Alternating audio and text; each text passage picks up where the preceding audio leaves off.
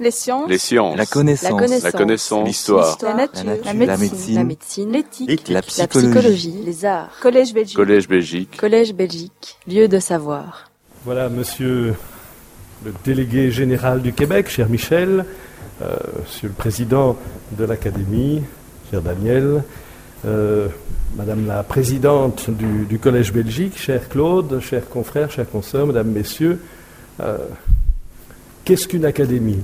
À quoi sert une académie? C'est quelque chose qu'on me, demande assez souvent, je dois bien le dire. Et c'est une question assez pertinente, assez légitime, parce qu'il y a une telle diversité d'académies dans le monde que euh, de l'académie de musique euh, à l'académie française, il y a évidemment euh, tellement de choix qu'on peut se poser la question qu'est-ce qu'une académie et à quoi sert-elle?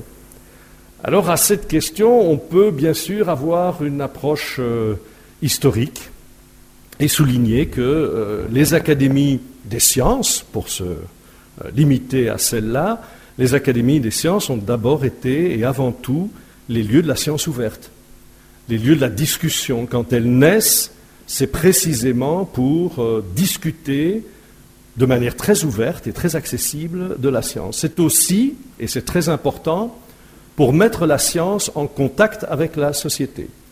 Et il est clair et démontré que, euh, par exemple, la British Academy, qui est l'une des plus anciennes académies des sciences, a joué un rôle considérable dans le développement de la révolution industrielle. Mais on peut aussi avoir une, euh, une approche prospective, pas seulement historique, même si l'approche prospective s'appuie sur l'histoire. Et là, clairement, aujourd'hui, et probablement de plus en plus, les académies sont des plateformes, sont des plateformes d'échange, sont des ponts à lancer entre des domaines qui parfois ne se côtoient pas énormément. Et dans cette euh, large, dans ce large panel d'échanges, il y a ce qu'on appelle aujourd'hui de plus en plus la diplomatie scientifique, c'est-à-dire euh, le recours à la science pour mettre en contact euh, les différents États, mais aussi euh, dans un monde qui est de plus en plus globalisé, mais aussi de plus en plus euh, fragmenté. Il y a une place pour les académies, de telle sorte que nous réconcilions cette globalisation avec la fragmentation de notre vie quotidienne. Et dans cette diplomatie scientifique, bien évidemment, l'Académie royale de Belgique essaye de jouer euh, son rôle modeste, mais je pense extrêmement euh, efficace.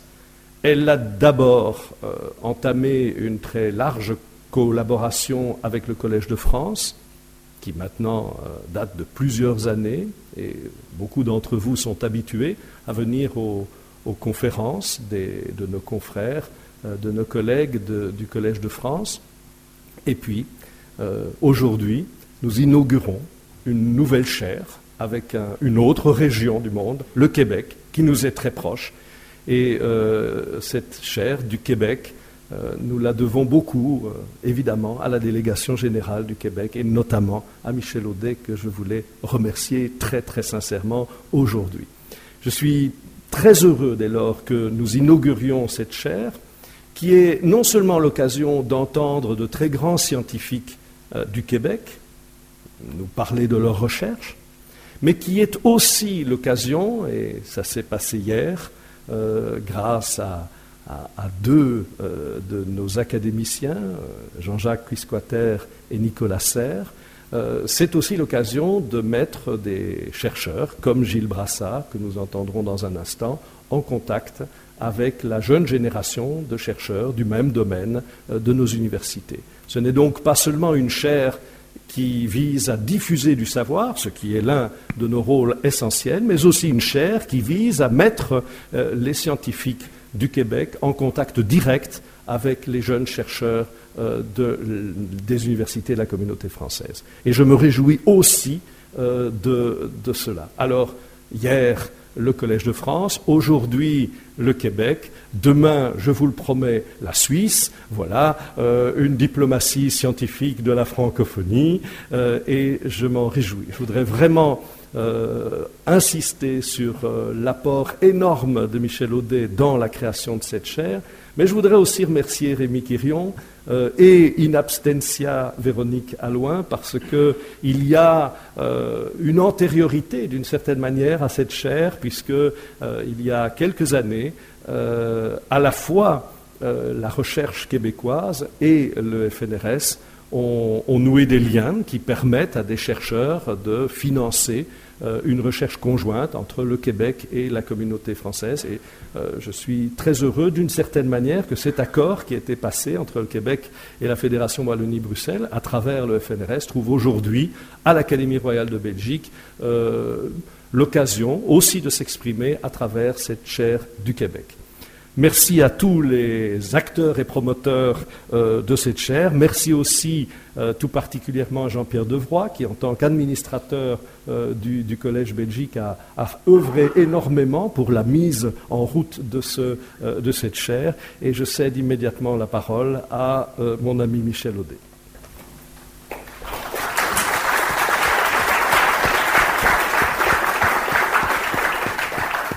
Merci infiniment, cher Didier, euh, euh, secrétaire perpétuel de cette auguste maison. Monsieur Brassard, bienvenue à Bruxelles. Cher Rémi Quérion, il me fait plaisir de saluer la présence euh, cette semaine à Bruxelles du scientifique en chef du Québec grand chercheur dans les neurosciences également à l'Institut d'Arglos à Montréal. chers amis, chers distingués, chers, chers participants, chers invités, qu'on dit ici, euh, qu'on salue dans, vos titres, grades et qualités, donc qui est une formule vraiment belge. Euh, euh, bienvenue et puis merci de vous être déplacé aujourd'hui pour cette première de la chaire du Québec à l'Académie royale des sciences de Belgique. Comme disait Didier, il y a une antériorité à cet événement. Je pense que c'est parce que des personnes ont cru en la diplomatie scientifique, en ce rapprochement entre le Québec et la Belgique francophone, qui repose beaucoup sur la question de la mobilité des chercheurs, de la mobilité de la jeunesse aussi, et de la mobilité de la connaissance. Alors, je tiens tout d'abord à, vous remercier beaucoup, euh, cher Didier, pour nous avoir ouvert les portes de votre maison, ce qui démontre vraiment de l'intérêt que vous portez euh, au Québec et à la société québécoise et à ce qu'elle peut apporter, dans une certaine mesure, dans cet univers de la connaissance et de la science. Euh, j'aimerais également vous dire que nous sommes d'autant plus fiers d'être complices avec vous que la science, ce n'est pas juste l'affaire de la lingua franca, euh, de la langue anglaise, et que euh, la science est aussi une question de diversité. Ça passe aussi par la diversité linguistique, et bien entendu, je pense qu'on peut faire la démonstration que les connaissances et la science, ça peut aussi se développer, se stimuler, se diffuser avec cette belle langue qui est la langue française, dont je pense nous avons une certaine responsabilité en termes de pérennité et également en termes de qualité, quel que soit notre accent. Euh, cette chaire du Québec également, euh, nous avons d'un commun accord décidé de donner une priorité au prix du Québec et aux lauréats des prix du Québec. Les prix du Québec sont décernés à chaque année à des grandes personnalités du monde culturel et du monde scientifique du Québec.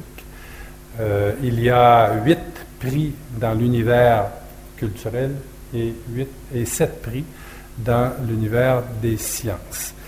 Et euh, c'est une euh, initiative qui dans sa forme actuelle, date de 1977, mais déjà en 1922, à l'époque, le gouvernement du Québec avait créé deux prix pour honorer des Québécois et des Québécoises qui s'étaient distingués à la fois au Québec, à la fois au Canada, mais aussi dans le monde, à la fois dans le secteur de la culture et également dans le secteur de la science. Donc, nous sommes très heureux aujourd'hui d'avoir un titulaire de ce prix, qui est Gilles Brassard, qui est titulaire du prix Marie-Victorin, décerné en 2000 déjà, M. Brassard, et qui est décerné à chaque année à une personnalité scientifique qui a marqué la réputation du Québec sur la scène internationale dans le domaine des sciences pures et des sciences appliquées en dehors du biomédical. La deuxième titulaire qui va suivre euh, à la chaire du Québec sera Mme Myriam Beauchamp, qui est lauréate du prix de la relève scientifique en 2017 et qui est professeur au département de psychologie de l'Université de Montréal, qui est neuropsychologue et qui est chercheuse au centre de recherche du Centre hospitalier universitaire Sainte-Justine, qui est aussi un fleuron du milieu euh, médical au Québec, qui est un des centres hospitaliers les plus reconnus en Amérique pour les jeunes et la pédiatrie. J'aimerais en terminant euh, euh, remercier une fois de plus Didier Vivier pour, pour à la fois sa complicité, son amitié, sa vision, d'avoir pu établir ce pont avec le Québec, et également Jean-Pierre Defroy, qui est celui qui, qui, mine de rien, met en branle toute cette aventure. Alors, merci infiniment euh, à vous. Merci aussi au scientifique en chef Rémi Quérion, qui est un de ceux qui aussi a mis l'épaule à la roue et, et quelques briques euh, dans la cathédrale qu'on est en train de construire bien humblement. Alors, merci beaucoup. Bonne soirée. Bonsoir. Ben, je, je vais vous rassurer, je suis le dernier à parler avant Gilles. Alors, euh, je suis un homme heureux et un académicien heureux aussi, puisque je suis celui qui représente un peu dans l'Académie royale ici en Belgique euh, la cryptographie, de voir que la première chaire est, euh, me comble par la présence effectivement de la cryptographie et de Gilles Brassard, qui est un ami depuis plus de 35 ans. il m'avait accueilli dans son bureau à Montréal euh, en été et ça avait été bien chouette. Et depuis lors, on se voit régulièrement. Alors j'ai eu l'occasion, parce que ce n'est pas sa première visite à, Bruxelles, de l'inviter quatre mois euh, ici à Bruxelles, il y a longtemps, il y a, 30 ans. Et donc euh, pendant quatre mois, j'ai eu l'occasion de discuter avec lui chaque jour.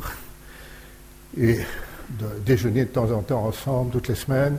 C'était bien chouette de lui soumettre euh, des idées. Et euh, effectivement, il nous a donné ainsi, je ne sais pas, 12, 12 séminaires, euh, une cinquantaine de chercheurs belges qui en ont gardé un, souvenir et un plaisir ébloui. Et donc, c'est ce plaisir que j'espère que tu vas nous faire partager aussi aujourd'hui. Et donc, oui, pour te présenter autrement, tu as reçu plein de prix, récemment donc le prix Wolf avec Charles Bennett, euh, donc les co-inventeurs de plein de choses en, cryptographie quantique. Il se fait que Charles Bennett est aussi un ami, donc c'est extraordinaire pour moi. Et donc euh, tu as finalement, euh, tu approches le prix Nobel, si on peut dire, il faut dire ce qui est. Euh, donc, vous voyez que malgré tout, il a gardé sa, modestie, sa simplicité, aussi, je crois, qu'il va avoir le grand plaisir de vous parler. Ça, te fait plaisir, ça me fera plaisir. Et l'art du secret dans un monde quantique, oui, c'est pas, pas seulement qu'un art, c'est aussi une science. Hein. Il faut bien quand même être clair. Et, et donc, voilà, euh, merci euh, Gilles et je te laisse le, micro. Merci Jacques. Je vais me prendre un souvenir avant de commencer? Oh. Pas sûr parce qu'il y a un gros spot en arrière, là, mais bon, c'est pas grave. Merci d'être là. C'est euh, très, très agréable d'inaugurer cette chaire du Québec. Donc oui, euh, comme Jean-Jacques vient de dire, euh, la cryptographie est une science, bien sûr. Mais j'ai préféré utiliser l'art du secret comme titre parce que c'est plus accrocheur. et alors, c'est quoi l'art du secret ou la science? Ben, c'est un combat. C'est un combat millénaire entre deux entités. Vous aurez deviné, les faiseurs de code et et les briseurs de code. Techniquement, on les appelle cryptographes et cryptanalystes, mais je préfère utiliser faiseurs de code et briseurs de code dans le contexte de cette conférence plus grand public. Et bon, le mot a été utilisé plusieurs fois déjà en me présentant. L'art du secret, c'est, aussi, c'est très joli de dire ça. Le vrai mot, c'est la cryptographie. Donc, je vais vous parler de cryptographie. Euh, et ce qui va nous intéresser d'abord, c'est pourquoi la cryptographie. Euh, mon but, ce que je considère comme étant la chose la plus importante que je peux contribuer à la société, c'est aider à protéger la vie privée. Alors, ceux qui ne la trouvent pas drôle, parce qu'ils n'ont pas compris, tant pis pour eux, mais, euh, c'est une photo authentique. L'hôtel de ville de Barcelone, la place George Orwell a une caméra de surveillance très, très bien signalée. Au moins, elle est bien signalée, c'est déjà ça. Euh, et c'est ça que je veux combattre. Pas la surveillance euh, nécessairement sous toutes ses formes, mais Big Brother. Big Brother, l'invention, on pourrait dire, de George Orwell, euh, qui pour moi est une chose très néfaste et que je souhaite combattre par tous les moyens possibles. La cryptographie est un moyen. Ceci étant dit, euh, vouloir préserver la vie privée, euh, c'est un but que je considère noble, que certains considéreront comme perdu d'avance, parce que lorsque tout et chacun met sa vie privée au nu, euh, même pas pour un bonbon, juste pour le plaisir de l'exhibitionnisme, on peut se demander s'il a encore quelque chose à protéger. Donc, en plus de l'aspect scientifique de la chose, il y a aussi un aspect social, un aspect éducation, ou peut-être que je suis un lunatique et que la vie privée, ça n'existe plus, et que je travaille comme un dinosaure. C'est possible aussi. J'espère que non. Donc, moi, je crois à la vie privée, à son importance et la possibilité et à l'importance de la préserver. Et c'est là-dessus que je travaille. Aujourd'hui, on va voir la question qui va, la question qui va nous intéresser. C'est, nous, avons, nous savons depuis plus d'un siècle déjà que notre univers est un monde quantique. Je ne vais pas expliquer de façon élaborée ce que ça veut dire. Sachez simplement qu'au début du 20e siècle, deux grandes théories physiques ont été développées, ont vu le jour au début du 20e siècle, la relativité d'Einstein et la physique quantique ou la théorie quantique, euh, qui elle a été démarrée par Planck en 1900, à laquelle Einstein a grandement contribué avant d'essayer de la renier un peu et de plus être tellement d'accord avec cette théorie-là. Mais quand même, Einstein a joué un rôle très important dans l'établissement de la théorie quantique au début du, au, début du 20e siècle. Alors, la question qui nous intéresse, c'est, nous vivons dans un monde quantique, que ça nous plaise ou non, ce n'est pas notre choix. Euh, est-ce que le fait que l'univers soit quantique, est-ce que, et, bon, et en particulier, un jour, euh, nous pourrons construire des, ordinateurs quantiques dont je parlerai un peu plus tard? Donc, des ordinateurs qui fonctionnent sur, sur des bases complètement nouvelles, et qui permettent des possibilités insoupçonnables. Enfin, on, soupçonne très bien maintenant, mais qui auraient été insoupçonnables il y a 50 ans. Alors, la question qui nous intéresse ici, c'est le fait que nous habitons dans un univers quantique. Est-ce que c'est une bénédiction pour les faiseurs de code? Est-ce que les faiseurs de code sont très heureux de cette réalisation que l'univers est quantique ou est-ce qu'ils aimeraient bien mieux demeurer dans l'ancien monde où la physique était classique? le monde de Newton? Donc, est-ce que le fait que l'univers soit quantique, c'est bon pour qui? Est-ce que c'est bon pour les faiseurs de code ou pour les briseurs de code à long terme? Donc, ça, c'est la question centrale dont je vais vous entretenir. Mais commençons par parler de cryptographie de façon plus générale. Et commençons euh, euh, par, par, dire qu'il y a plusieurs buts pour la cryptographie. Les deux buts les plus importants, mais qui ne sont absolument pas les seuls, mais les, mais les deux plus évidents en tout cas, c'est la confidentialité et l'intégrité. La confidentialité, ça veut dire qu'un espion ne pourra pas savoir ce que vous dites. Donc, ça vise à cacher le contenu des communications entre des individus ou entre des gouvernements, des banques ou quoi que ce soit. Mais préserver euh, la confidentialité des communications, c'est ce qu'on appelle la confidentialité. Et c'est un, but très important de la cryptographie. Un autre but qu'on ne peut pas, euh, un autre but qui, est vraiment très important aussi, qui s'appelle l'intégrité, c'est de s'assurer que si je reçois un message qui prétend venir de quelqu'un, je, je veux m'assurer que ça vient vraiment de la bonne personne et qu'il n'a pas été modifié en cours de route.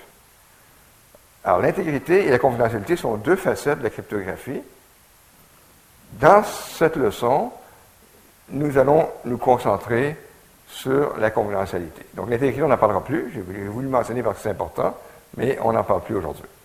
Donc on se concentre sur la question de la confidentialité. Comment s'assurer de la confidentialité des communications? Alors, commençons à en discuter. Je vous ai dit tantôt que c'est un combat millénaire. Alors, la cryptographie, l'art du secret, qui était un art au début, effectivement. Alors, c'est devenu une science, en fait, vraiment, c'est devenu une science au milieu du 20e siècle. Donc, c'était un art très, très longtemps. Alors là, donc, dans l'Antiquité, la cryptographie, un des premiers exemples connus euh, a été relaté par Hérodote alors, Hérodote, Hérodote c'est pas lui qui a le rasé. Hérodote, c'est euh, généralement considéré comme le père de l'histoire, du moins dans l'histoire occidentale. Père de l'histoire, dans le sens, c'est la première personne qui a réalisé que c'était intéressant d'écrire des livres d'histoire. Encore une fois, en Occident. Euh, et Hérodote raconte l'histoire d'un qui, qui, se passait en Grèce. Euh, je ne vais pas réviser mes notes, je ne sais plus si c'était contre la Perse, probablement. Dans ce temps-là, les Grecs et les Perses étaient toujours en guerre. Mais, quoi qu'il en soit, le détail n'est pas important. Mais il y a de cela maintenant 2500 ans, donc le 5e siècle avant Jésus-Christ, euh, il, est devenu important de faire passer un message comme quoi une armée était en train de, se mettre en route ou était en train d'être construite pour attaquer il était important de faire passer le message euh, de façon secrète pour que les Grecs puissent se préparer à la bataille contre les Perses. C'était ça. Et euh, la façon que Hérodote explique qui a été utilisée à l'époque, Hérodote a raconté ça des siècles plus tard, mais, le père de l'histoire nous parle de ce qui s'était passé au 5e siècle avant Jésus-Christ. Alors Hérodote nous raconte que euh, pour faire passer le message de l'attaque plus ou moins imminente, mais pas si imminente que ça, comme vous allez voir. On a pris un esclave, on lui a rasé la tête, on a tatoué sur son crâne euh, le message à, transporter, on a attendu que les cheveux repoussent, et on a envoyé le message à euh, et, on a envoyé l'esclave à destination. À l'époque, les sentiments d'urgence n'étaient pas ce qu'ils sont aujourd'hui. Mais ça a fonctionné. La Grèce a gagné grâce à ça, parce qu'ils ont pu se préparer. Bon, euh, mais ça, ce n'est pas de la cryptographie. C'est de la stéganographie. La stéganographie, bon, la cryptographie, le, but de la cryptographie, c'est qu'on envoie un message sous une forme que si ça tombe dans les mains de l'espion, l'espion ne pourra pas comprendre le contenu. La stéganographie, il s'agit de cacher l'existence même du message. Oui, l'histoire de crâne rasé, c'était de la stéganographie. Si pour quelques raisons, on, s'était douté que cet esclave portait un message, on a essayé de raser la tête, et on aurait pu lire directement euh, le contenu. Donc, c'était de la stéganographie. Donc, voyons, euh, dans ces conditions, la, vraie cryptographie, ça date de quand? Bien, à peu, près, à peu près en même temps. Un des plus vieux exemples connus, peut-être le plus vieux connu, en Occident toujours, euh, a été fait à Sparte. C'est un dénommé Lysandre, qui a inventé ou utilisé, en tout cas c'est documenté qu'il a utilisé une chose qu'on appelle la citale. La citale, c'était essentiellement un bâton d'un diamètre bien précis. Et pour chiffrer un message, on prenait une lanière de cuir qu'on enroulait autour du bâton. On écrivait le message comme ça, de gauche à droite, ou en fait, ouais, probablement. Puis ensuite, on déroulait la, ceinture du bâton et, vous voyez que les lettres, plutôt que d'apparaître dans l'ordre du message réel, les lettres apparaissaient dans cet ordre-là. Donc, c'est ce qu'on appelle maintenant un système par transposition, dans le sens qu'on change seulement l'ordre dans lequel les lettres sont écrites. Et c'est pas très, très sophistiqué. Hein? C'est pas très sophistiqué du tout. Pour décoder le message, il suffisait d'avoir un bâton du même diamètre. Donc, le messager euh, prenait la, lisière de cuir sur laquelle le message était écrit et s'en servait littéralement comme ceinture.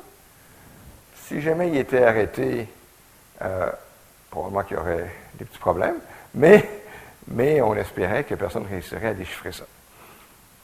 Mais comme ça, en plus, ça servait de ceinture, il y avait un peu de stéganographie aussi. Il faisait semblant qu'il n'y avait rien. Et à l'autre bout, évidemment, celui qui recevait le message avait besoin d'un bâton du même diamètre. C'était ça qu'on appellerait la clé aujourd'hui. La clé de chiffrement-déchiffrement, ça aurait été le, diamètre euh, du, bâton. OK. Euh, avançons de quatre siècles environ. Un exemple, euh, l'exemple le plus connu d'utilisation de la cryptographie dans l'Antiquité, c'était Jules César. Euh, il, est, parfaitement bien documenté, donc il n'y a aucun doute là-dessus, que Jules César utilisait un système cryptographique pour communiquer avec ses généraux ou je ne sais pas quoi. Euh, mais le système de César était extrêmement, je ne sais pas si qu'il l'a inventé, mais c'est clair qu'il l'utilisait. C'est extrêmement primitif, simplement qu'on décale l'alphabet de trois lettres et le, texte clair étant écrit, on remplace systématiquement, chaque A est remplacé par D, chaque B par E, chaque C par F, etc. vous voyez, ce n'est pas très, très, très sophistiqué non plus. Euh, c'est ce qu'on appelle un chiffrement par, euh, par substitution. Tantôt, c'est par transposition, on change l'ordre des lettres. Ici, par substitution, on change les lettres, A devient D, etc. C'est beaucoup mieux de faire les deux en même temps. Un chiffrement qui faisait et la transposition et la substitution, mais à l'époque, c'était euh, les deux systèmes qui ont été utilisés dans l'Antiquité. Vous voyez ici qu'en fait, euh, si on se doute que c'est un système comme ça qui est utilisé, que le seul secret serait de combien de lettres on décale, il y aurait seulement 26 clés possibles, dont une qui n'est pas très, très intéressante. OK. Alors, est-ce que c'est seulement les militaires qui utilisent la cryptographie dans l'Antiquité? Euh, principalement, mais pas seulement, parce qu'on a aussi euh, trouvé des exemples d'utilisation de la cryptographie dans le Kama Sutra. Et là, on parle d'environ 7e siècle après Jésus-Christ, donc on fait quand même un, saut en avant euh, important. Euh, pourquoi? Parce que euh, c'est un, des 64 yogas du Kama Sutra, c'est l'ordre secret, qui est extrêmement important pour pouvoir envoyer des messages secrets à, sa maîtresse ou à son amant. c'est très évident que, que l'ordre secret va être utile. Bien. Assez pour l'Antiquité. Ensuite, qu'est-ce qui s'est passé? En Occident, rien, pendant 1500 ans. Alors, 1500 ans plus tard, remarquez, j'ai dit en Occident, donc je ne compte pas le Kamasutra qui n'était pas en Occident. J'arrête à César. Entre César et Alberti, ici, essentiellement rien passé en Occident. On, reviendra à l'Orient par la suite. Alors, Alberti, euh, un Italien, est considéré généralement comme, bon, il ressemblait à ça, c'est lui qui a construit la fontaine de Trévi à Rome en passant. Mais la fontaine originale, qui a été détruite, remplacée par celle qu'on connaît aujourd'hui. Euh, toujours est-il que Alberti, c'est un architecte, c'est un mathématicien, c'est un savant, etc. Et on lui doit, on le considère comme étant le père de la cryptographie occidentale, euh, et on lui doit, entre autres, le disque de chiffrement qu'il aurait inventé en 1467. Et ça ressemble à ça. Alors ici, vous avez un disque vous avez l'alphabet normal, A, B, C jusqu'à Z, et vous avez l'alphabet dans un ordre euh, aléatoire.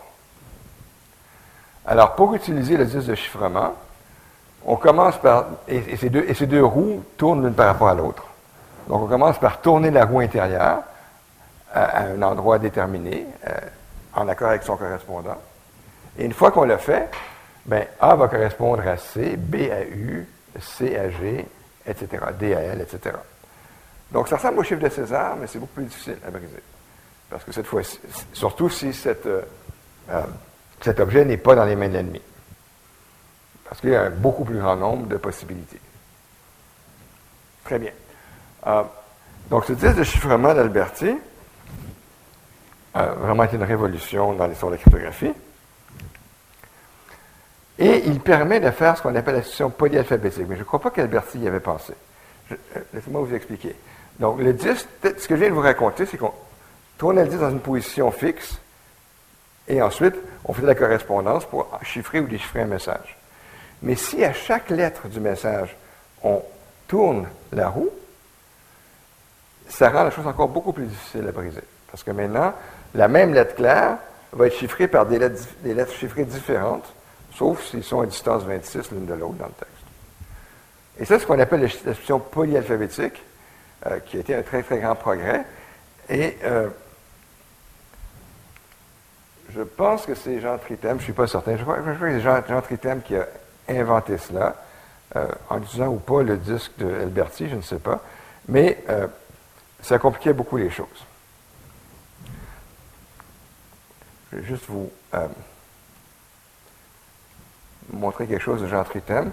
Alors, il écrit euh, ce livre, Polygraphie. Là, je suis sur Wikipédia. Euh, c'est vraiment très, très, très, amusant de voir ce qu'on dit de, de, Tritem. Euh, son livre a été mis à l'index jusqu'en 1900. c'est un livre en trois volumes. Et on a l'impression que c'est un livre sur la magie. Donc, c'est très amusant parce qu'on croit que c'est des esprits qui communiquent à distance, etc. Mais pas du tout, c'est des livres sur la cryptographie. Donc, il a réussi à crypter son propre livre pour que ses lecteurs ne se rendent pas compte que c'est un livre sur la cryptographie. C'est vraiment très fort. Euh, cryptographie et stéganographie, les deux. Donc, il y avait les deux dans son livre. On a cru que le troisième livre, c'était vraiment de la magie, puis on a fini par se rendre compte que le troisième livre aussi, c'est la cryptographie. Et en fait, on peut considérer que euh, je ne suis pas sûr à quel point c'est vrai, mais j'ai lu quelque part que ce livre-là, euh, le livre Steganographia et, euh, Polygraphia, aurait été les premiers livres écrits sur la cryptographie. Encore une fois, très astucieusement, en s'arrangeant pour que les lecteurs ne s'en rendent même pas compte. Bon, revenons à, la présentation principale. Donc, si vous avez le livre de polygraphie, attendez, je vais avancer d'une.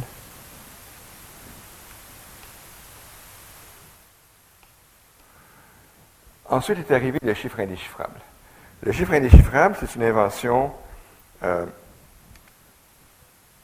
qu'on peut attribuer à, Bellasso, encore un, Italien, qui est généralement attribué euh, à Wigner. Wigner, c'est un Français. Euh, a publié ce livre, ça c'est Wigner, son livre.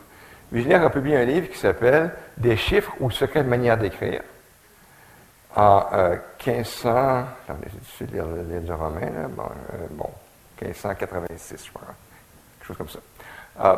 Euh, et, et, et, cette méthode attribuée à Wigner, qu'on appelle le chiffre indéchiffrable, encore une fois, a tenu le coup très longtemps. Je reviendrai à ça un peu plus tard. Je fais un grand saut jusqu'à la Deuxième Guerre. J'aurais pu faire une conférence complète sur la fabuleuse histoire de l'art du secret j'ai choisi de faire une conférence qui parlerait aussi de quantique. Donc, je fais un saut en avant. On arrive à la Deuxième Guerre. Évidemment, il s'est passé bien des choses intéressantes entre le 15e, 16e siècle et le 20e siècle. Mais la Deuxième Guerre mondiale, c'est l'exemple que vous connaissez probablement tous, à savoir Enigma. Donc, Enigma, c'était la machine utilisée par les Allemands pour chiffrer leurs messages. Euh, il y avait une autre machine plus sophistiquée qu'ils utilisaient aussi, mais en général, la machine la plus utilisée par les Allemands s'appelait Enigma. Ça ressemble à ça. Ça, c'est au musée cryptographique de Bletchley Park, en banlieue de Londres. Euh, et euh, inventé par nommé Scherbius en 1923, on parle de la Deuxième Guerre mondiale, 39-45. La machine utilisée par les Allemands, Enigma, avait été inventée 15 ans avant le début de la guerre. Mieux que ça, a été brevetée aux États-Unis. Ah, il y avait probablement un brevet, euh, probablement un brevet allemand aussi, je ne sais pas. Mais il y avait un brevet aux États-Unis, littéralement. Vous voyez, c'est Scherbius, voilà. Scherbius, Ciphering Machine. C'est le brevet de la machine Enigma euh, en, je ne sais pas si on voit l'année quelque part, en 1922 ici, voilà. n'est pas 23, c'est 22. c'est assez cocasse quand même.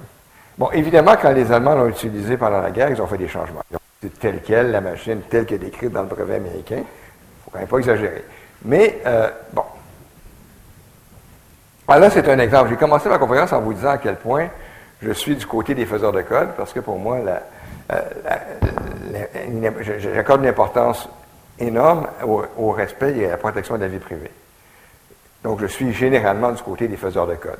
Vous comprendrez que dans cette histoire, je suis, du côté des briseurs de code, et je suis très heureux que Enigma euh, n'ait pas tenu le coup.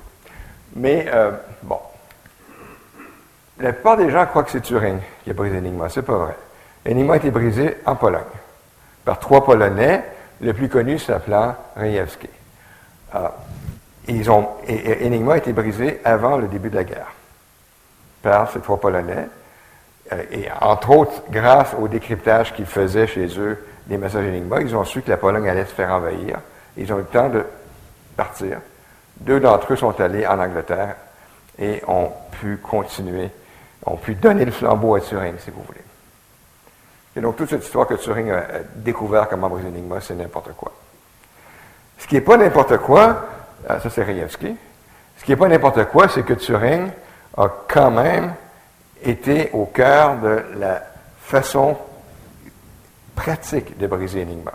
Enigma a été brisé plus ou moins de façon théorique par les Polonais, euh, mais ça aurait pris plusieurs jours de travail pour décrypter un message, sachant qu'ils en envoyaient des centaines par jour. Euh, ce que Turing a fait extrêmement important, ça c'est Turing, il travaillait à Bletchley Park, c'était le centre, secret de décryption, de cryptanalyse à la Deuxième Guerre mondiale, qui ressemble à ça. Euh, donc, euh, ben, lui dans une petite hutte qu'on ne voit pas, qui n'est pas très jolie, mais ça, c'est la maison principale de Bletchley Park. Et, euh, ce qu'il a fait, c'est construire, construire cette machine qui est essentiellement un très, très grand nombre de copies d'Enigma qui roule en parallèle avec beaucoup de choses intelligentes en plus. Ce n'est pas juste calcul parallèle. Il y avait énormément de choses très, très astucieuses que Turing a inventées pour pouvoir briser Enigma jour après jour, alors que les messages étaient encore importants. Si on, si on, apprend, si on essaie à déchiffrer un message, puis on apprend cinq jours plus tard qu'on va se faire attaquer, c'est pas très utile. Donc, l'approche, Turing a été absolument essentiel, mais c'est pas lui qui a brisé Enigma. Euh, ça, c'est une reconstruction de la machine de Turing. Les originaux ont été détruits, euh, vus par en avant, vus, par en arrière. Enigma, c'était la principale machine utilisée par les Allemands pendant la guerre, mais pas la seule. En fait, au niveau état-major, Hitler utilisait une machine plus sophistiquée, qu'on appelle le chiffre de Lorentz. Je n'ai pas de photo ici pour vous montrer. Ah, et briser le chiffre de Lorentz était beaucoup plus difficile que briser Enigma. Et ça, c'était réalisé par un dénommé Bill Tutt, euh, un, Britannique qui ensuite est euh, allé au Canada et a fondé le département d'informatique de l'Université de Waterloo. Mais ce qui est intéressant, c'est que pour briser le chiffre de Lorentz, la bombe, la, machine de Turing, voulant dire celle-ci, c'était pas ça qu'il fallait faire, quelque chose de plus sophistiqué. Et le premier ordinateur électronique de l'histoire, qui ressemble à ça, ça c'est une reconstruction aussi, mais le premier ordinateur électronique de l'histoire, qui s'appelle le Colossus, a été construit pour briser le chiffre de Lorentz. Donc, la, bombe, de, la, machine de Turing s'appelait la bombe, ce qui était un très, très mauvais choix de mots, évidemment. Parce que si les Allemands avaient appris que la bombe était développée à cet endroit-là, ils seraient fait bomber, justement. Bombarder.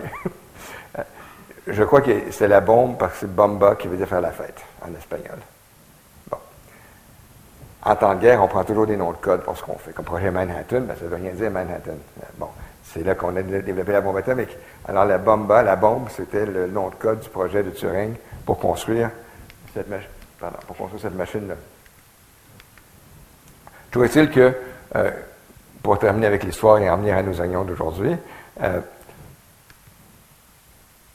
cette machine qui s'appelle le Colossus a été le premier ordinateur électronique de l'histoire. Quand j'étais jeune, j'apprenais que le premier ordinateur électronique, c'était ENIAC. ENIAC n'a pas été le premier ordinateur électronique, c'était le onzième, parce qu'il y a eu dix Colossus construits pendant la guerre. Mais c'était gardé secret. C'est demeuré secret militaire, secret d'État jusque dans les années 70. Bien. À cette préambule, la question qui nous intéresse, je dis, tantôt je dit la question qui nous intéresse principalement, c'est qu'est-ce que ça vient changer dans tout ça, le fait que nous habitons dans un univers quantique. Mais quelque part, la question qui est encore plus intéressante, c'est la question plus générale, c'est qui gagnera? Ben, évidemment, entre faiseur et briseur de code. je vous ai présenté deux acteurs. Qui va gagner à, la fin de la journée ou enfin, à la fin de, à la fin de l'histoire? Ça, c'est la question euh, centrale à ma conférence. Et la question comme subsidiaire, c'est qui gagnera, sachant que les choses ont changé, le monde est en quantique. Mais il a toujours été quantique. Mais maintenant qu'on a réalisé qu'il l'est, ça change, ça change la donne. Et de quelle façon? Voilà. Et en fait, je vais donner la parole à un, non pas un scientifique, mais un romancier, un poète, Edgar Allan Poe, poète américain du 19e siècle, qui, a écrit des, choses, de, très très belles histoires, surtout des poèmes et des courtes histoires. Euh, Poe était, en plus d'être un romancier et un poète, Poe était un briseur de code amateur, mais de haut niveau. Et en particulier, une des nouvelles les plus célèbres de Poe, celle qui lui a rapporté le plus d'argent, je crois, je crois qu'il a eu 100 dollars pour ça. Alors, de toutes les œuvres de Poe, celle qui lui a rapporté le plus d'argent et qui, était le plus célèbre s'appelait, euh, ben, en anglais, The Gold Bug. Le Gold Bug est traduit comme le scarabée d'or. Je crois que c'est Baudelaire qui a fait la traduction. Euh, est-il que le scarabée d'or, donc le Gold Bug, c'est une histoire, une courte histoire de, Poe qui met en vedette un parchemin chiffré découvert par le principal euh, personnage de l'histoire. L'histoire étant racontée par un narrateur qui est l'ami, M. Legrand, c'est le principal personnage. M. Legrand a trouvé un parchemin euh, qui ressemblait à ça. Il a trouvé ça euh, et vous voyez bien que c'est une affaire de. Et en bas, c'est une chèvre, mais une jeune chèvre. D'où M. Legrand a conclu que ce n'était pas n'importe quel pirate, c'était le très célèbre Capitaine Kidd. Capitaine Kidd, très célèbre pirate, euh, imaginaire bien sûr, euh, qui, dans, l'histoire, on savait que son trésor avait été perdu, qu'il avait fait naufrage, trésor perdu. Donc, M. Legrand s'est dit, ah, ce parchemin euh, va me donner la clé de où trouver le trésor perdu du Capitaine Kidd. Voilà. Mais on ne voit pas grand-chose. Et alors, M. Legrand, pour essayer de savoir de quoi, pour essayer d'y voir plus clair, a approché le parchemin du foyer, de, l'éclairage. Il a approché du foyer dans lequel il y avait un feu de bois. Et surprise, voici ce qui est apparu. Vous voyez, c'était de la stéganographie au premier niveau. Parce que l'existence même du message était cachée, c'était de la stéganographie. Mais une fois qu'on apprenait, qu'on voyait qu'il y avait un message, là, c'était de la cryptographie, parce que le message était chiffré. Alors, M. Legrand passe 12 pages, ou plutôt Pau passe 12 pages, euh, d'échange entre M. Legrand et le narrateur, où le narrateur, quand le narrateur voit ça, il dit Mais il n'y a rien à comprendre. Puis M. Legrand dit Ah, mais ouais. Et, est expliqué, détail après détail, comment partir de ça et faire, faire un texte compréhensible. Bon. Par exemple, M. Legrand dit Voilà, regarde, euh, si on compte si on compte le nombre d'occurrences de chaque caractère, on voit que le 8 apparaît 33 fois, le point virgule 26 fois, etc. Et donc, probablement que le 8, ça représente la lettre E, qui est la lettre la plus fréquente en anglais. Euh, bon. Et donc, si on remplace tous les 8 par des E, ça donne ça.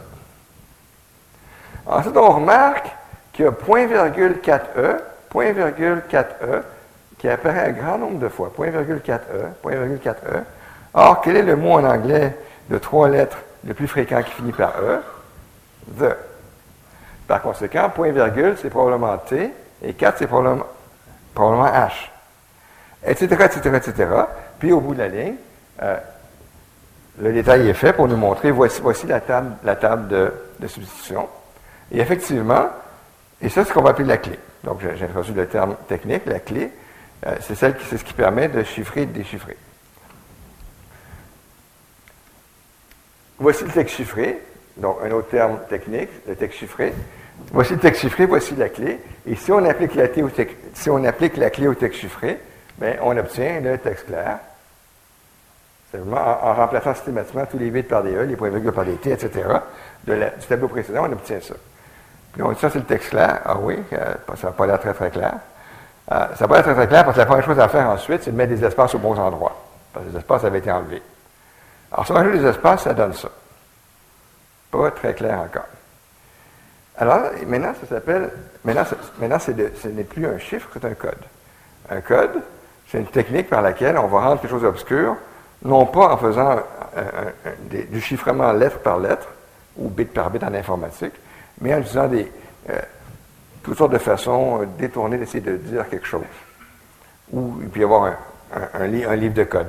Donc, dans ce cas-ci, M. Legrand, à partir de ça, explique au narrateur, mais ce que ça, ça nous dit, c'est qu'il faut grimper dans un arbre qui a telle place, puis il va y avoir un crâne dans l'arbre, puis il faut laisser tomber une bille dans, l'œil du crâne, puis la bille va retomber euh, quelque part à terre, puis c'est là qu'il faut, faut creuser. Bon, puis la première fois qu'il essaye, ça ne marche pas parce qu'il a mis dans le mauvais œil. Ensuite, il recommence avec le bon œil, puis il trouve son trésor. Donc, l'histoire finit bien. OK. Pourquoi je vous parle de ça? Euh, d'abord parce que c'est amusant, évidemment, mais aussi parce que Poe, euh, comme je l'ai dit, Poe était un briseur de code amateur, mais de très haut niveau. Et cette histoire de Goldbug, le scarabée d'or, a été extrêmement populaire, mais non seulement extrêmement populaire, c'est l'histoire qui a créé des vocations dans plusieurs personnes qui sont par la suite devenues des, cryptanalystes, des briseurs de code professionnels. Euh, donc, cette histoire a eu une importance, une, réelle importance dans l'histoire de la cryptographie. Mais je vous en parle surtout parce que Poe était tellement convaincu euh, de ses talents de briseur de code. Voici ce qu'il a écrit. Oh, excusez-moi.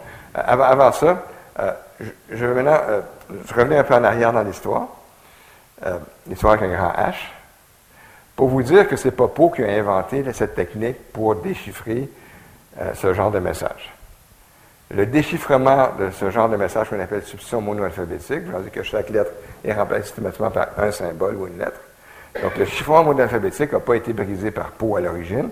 En fait, la première percée euh, qu'on peut trouver dans l'histoire de quelqu'un qui a trouvé comment faire pour déchiffrer, décrypter euh, ce genre de message, c'est le 9e siècle, par ce monsieur.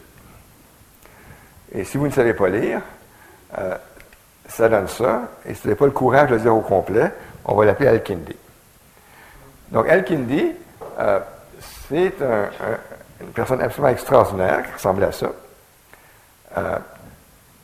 Al-Kindi a écrit 290 livres, essentiellement des livres de sciences, de religion, de philosophie, extrêmement prolifiques, extrêmement savants. 9e siècle. Vous vous souvenez, j'ai dit, c'est rien passé entre César et Baptista, euh, mais j'ai dit en Occident. En Orient, il se passait des choses.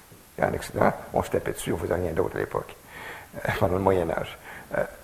Euh, mais, en, Orient, des choses très intéressantes se faisaient en mathématiques. Et entre autres, Elkindi a écrit ce livre, qu'on peut traduire librement en français, le titre, par manuscrit, sur le déchiffrement des messages cryptographiques. Et dans ce livre, il explique comment déchiffrer, décoder euh, la substitution monoalphabétique. Ce que Poe avait dans son histoire, c'est Al-Kindi, probablement le premier qui a trouvé comment faire ça. Alors voici de quoi euh, la première page de son livre. Prenez-en bonne note. Et euh,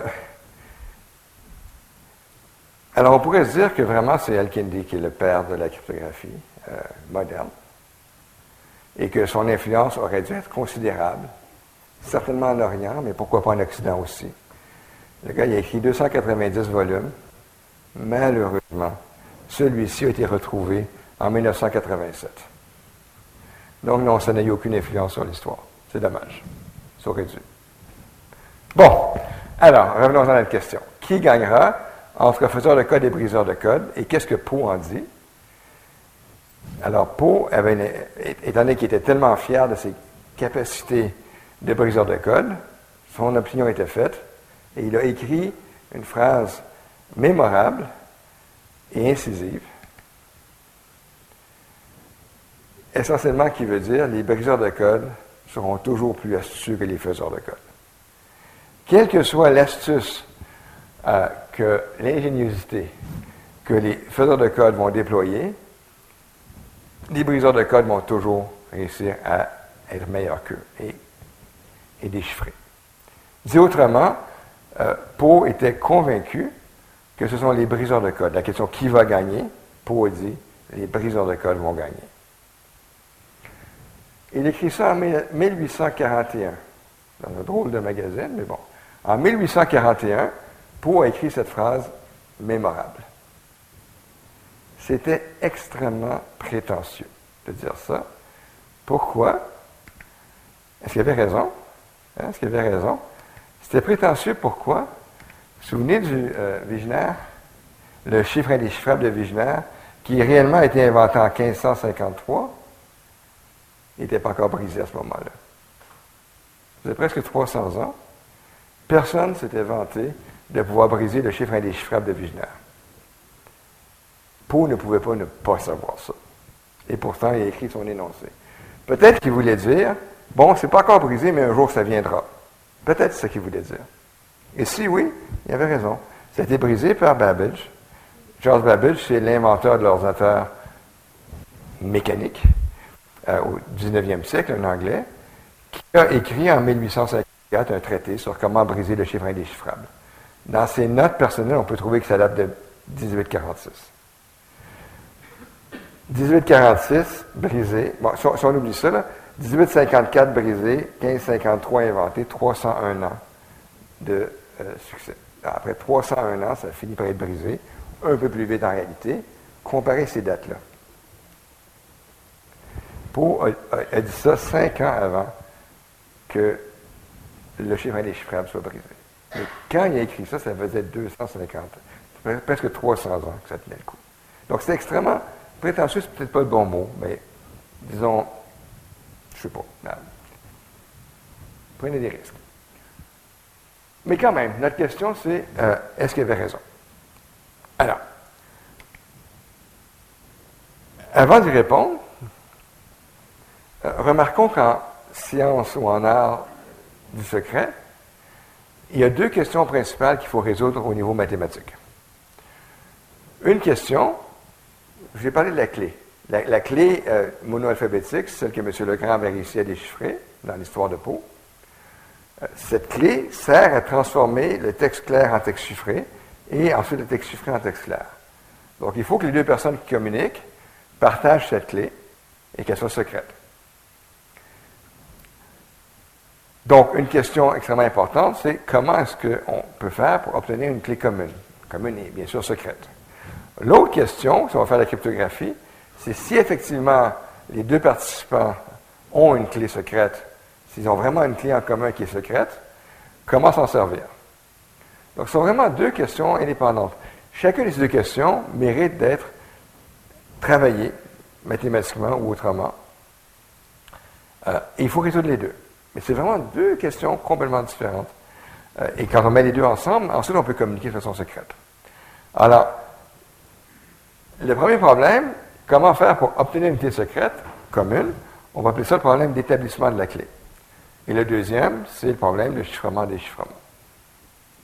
Alors, quelques mots sur comment utiliser la clé, parce que c'est l'autre question qui va m'intéresser davantage. Comment utiliser une clé? si on a une clé secrète, comment s'en servir?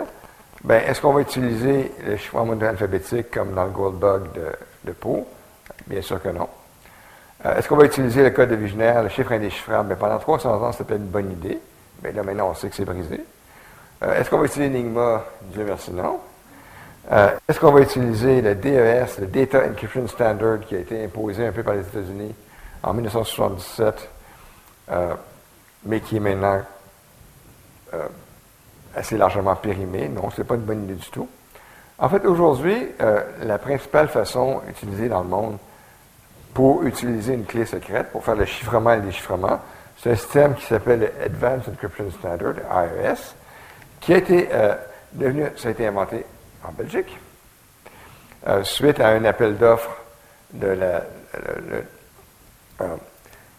le Bureau des standards américains a fait un appel mondial pour développer un nouveau système cryptographique, DES étant devenu douteux. Euh, il y a eu un grand nombre de concurrents et c'est un concurrent de Belgique qui a, euh, qui a gagné et, dont, le système, dont le système est devenu un nouveau standard. Je dis américain ici parce que c'est comme la promotion est faite par les États-Unis euh, depuis longtemps maintenant, mais c'est un standard universel. Donc tout le monde, tout le monde, un peu partout dans le monde, utilise le Advanced Encryption Standard. C'est très bien. Euh, Est-ce que c'est sécuritaire? Ben, on ne sait pas. On n'a aucune façon connue de prouver quoi que ce soit sur la sécurité. Euh, est-ce que les Américains ont mis une trappe dedans qui leur permet à eux de déchiffrer de façon secrète alors que les autres ne peuvent pas? C'est relativement peu probable. Relativement peu probable. On ne peut pas dire que c'est impossible. Surtout que c'est une invention belge, après tout. Euh, mais il a été modifié un peu, évidemment. Euh, par contre, il y a un système connu depuis le 19e siècle qui s'appelle le masque jetable en français, le one-time pad en anglais. Et ça, c'est un système de chiffrement et de déchiffrement qui est absolument merveilleux parce que ça offre une sécurité parfaite. Donc, en fait, déjà au 19e siècle, on connaissait une méthode parfaite pour chiffrer et déchiffrer, euh, qui a un petit défaut qu'on verra dans un instant, dont la sécurité parfaite n'a été démontrée que dans les années 1950, ou plutôt la fin des années 40 par Shannon, mais quand même qui a été inventé au 19e siècle. Euh, et quand je dis sécuritaire de façon parfaite, ce que je veux dire, je vais définir ce que je veux dire par une confidentialité parfaite, je veux dire d'une part que le texte chiffré, si le texte chiffré tombe dans les mains de l'espion, aucune information sur le texte clair ne sera, ne pourra être obtenue. L'exception peut, peut être de la longueur du message. Ou qui parle à qui, c'est pas ça qu'on veut cacher ici.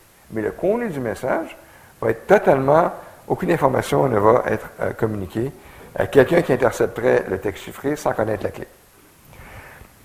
Ensuite, pour dire que c'est parfait, on demande que ce soit vrai, même si l'espion a une puissance de calcul illimitée. On demande que ce soit vrai, même si l'espion a une technologie illimitée. En passant, la cryptographie, la cryptographie avec les publics, c'est celle qui est utilisée sur Internet aujourd'hui, par définition, on ne peut pas résister à une puissance de calcul illimitée. Ça, c'est pas, c'est pas un, comment dire, vraiment, le principe même de la cryptographie avec les publics, si vous connaissez, sinon c'est pas grave, mais c'est ça qui est utilisé sur Internet, le principe même de la cryptographie avec les publics permet toujours de le briser, en autant que l'espion ait une puissance de calcul suffisante. Ce qu'on espère dans le contexte, c'est que suffisante veut dire que ça prendrait des millions d'années. Que la seule façon de le briser, ce serait un calcul qui est en principe possible, mais totalement irréalisable. Mais, quand je parle de complexité parfaite, je veux vraiment dire, même si l'espion a une puissance de calcul illimitée, malgré ça, il ne peut pas le briser. Et le masque jetable nous offre ça. Je veux aussi dire que ça résiste à une technologie illimitée. Peut-être limitée par la loi de la physique. Mais sinon, une technologie illimitée. Et en plus, pour mériter de s'appeler confidentialité parfaite, je vais demander qu'on puisse démontrer tout ça. Donc, c'est vraiment beaucoup demandé. Ben, le masque jetable a été démontré, confidentialité parfaite, par Shannon dans les années 40. Alors, le masque jetable, c'est quoi? Euh, ça a été ça aussi breveté aux États-Unis, breveté par un dénommé euh, Vernam. C'est aussi attribué à Mauborgne. Vernam et Mauborgne ont à peu près en même temps inventé ça. Mais c'est Vernam qui l'a breveté. 1919. Euh, mais j'ai dit tantôt que c'est le 19e siècle. Parce qu'en fait, on a découvert il y a quelques années que ce n'est pas Vernam ni Mauborgne qui ont inventé ça. Euh, d'abord, je vais vous dire comment ça fonctionne. Ensuite, je reviendrai là-dessus. Mais en fait, c'est un banquier américain du nom de Frank Miller qui a inventé le masque jetable euh, au 19e siècle. C'est pas bien grave, mais juste pour vous donner une idée comment ça fonctionne, euh, supposons qu'Alice et Bob, les deux personnes qui veulent communiquer, partagent cette clé secrète. Et ici, pensez à chaque, chaque pixel comme étant blanc ou noir, voulant dire 0 ou 1. Donc, s'il y a autant de bits de 0 et 1, il y a autant de bits de secret que vous voyez de pixels sur, euh, dans cette clé. Donc, c'est très, très, énormément, c'est une très, très grosse clé en termes de nombre de bits. Mais supposons que les deux personnes qui veulent communiquer partagent cette clé secrète. Et maintenant, Alice va envoyer un message à Bob. Alice prend sa copie de la clé, prend le texte clair qu'elle veut envoyer à Bob, fait une transformation, mathématique toute simple et obtient le texte chiffré. Maintenant, ce n'est pas le temps de cligner les yeux. Ici, vous avez la clé. Ça, c'est le texte chiffré. Hein? Clé, texte chiffré. Bob, donc Alice envoie à Bob le texte chiffré par Internet, par téléphone, par radio, n'importe comment. Ce que Shannon a démontré, c'est qu'un espion qui, prendrait, pourrait intercepter le texte chiffré, mais qui ne connaîtrait pas la clé, donc l'espion a seulement le texte chiffré, mais pas la clé, pardon. Bon. Et Bob, lui, Bob qui a la clé, prendrait le texte chiffré qu'il vient de recevoir d'Alice, prendrait la, la clé qu'il possède déjà, désolé, je viens d'arrêter mon coup, et seulement en superposant les deux, ça c'était beaucoup plus amusant à l'époque des rétroprojecteurs sur acétate, où j'avais la clé imprimée sur un transparent, le, texte chiffré sur un autre, puis en mettant les deux, en superposant littéralement les deux, bien, ça donne le texte clair, qui, en l'occurrence, est Vernon, celui qu'on pensait qui était l'inventeur du, du one-time pad. Donc, c'est un système qui est simple, qui offre une confidentialité parfaite et absolue, mais qui a un petit défaut. Ben D'abord, c'est Frank Miller qui l'a inventé, je l'ai déjà dit. Le problème, c'est que ça demande une très, très grande quantité de clés. Parce que ça s'appelle masque jetable, one-time pad. Ça demande deux choses. Trois choses, en fait. Ça demande que la clé soit aussi longue que le message qu'on veut transmettre. Ça demande que la clé soit purement aléatoire, inconnue de l'espion, bien sûr, et qu'elle soit utilisée une seule fois, d'où le nom masque jetable, one-time pad. Donc, il faut autant de bits de clé que de bits de message qu'on voudra envoyer. Quand je, dis que la clé est utilisée une seule fois, bien sûr, elle peut être très très longue et coupée en morceaux. Chaque morceau est utilisé seulement une seule fois. Donc, si j'ai une très très longue clé, je peux envoyer plusieurs messages. Mais en tant que la somme totale de longueur de tous les messages ne dépasse pas la longueur de la clé. Donc, c'est quelque chose qui est d'une utilité douteuse. Ce n'est pas du tout ridicule, mais ce n'est pas utilisable par le commun des mortels. N'empêche, ça a été utilisé sur le téléphone rouge. Donc, le fameux téléphone rouge entre Kennedy et Khrushchev, pendant la guerre froide, qui en passant n'était ni un téléphone ni était rouge, mais il était réellement chiffré par un one-time pad. Le masque jetable était utilisé pendant la guerre froide pour permettre à Khrushchev et Kennedy d'avoir des communications strictement invulnérables. Confidentialité parfaite. Alors, comment est-ce que la clé était transportée? Parce qu'il fallait, fallait, que Khrushchev et Kennedy aient la même clé, que ces clés soient inconnues des, espions éventuels. Alors, la clé était générée d'un côté ou de l'autre. Des bits aléatoires. Elle était stockée sur une bande magnétique, c'est tout ce qu'on avait à l'époque. Et cette bande magnétique était mise dans une mallette diplomatique qui était menottée au mains d'un diplomate. Et le diplomate prenait l'avion pour aller physiquement porter la clé entre Washington et Moscou. Alors, quand vous avez seulement une paire de personnes de très très haut niveau qui ont besoin de conversation parfaite, ça fonctionne.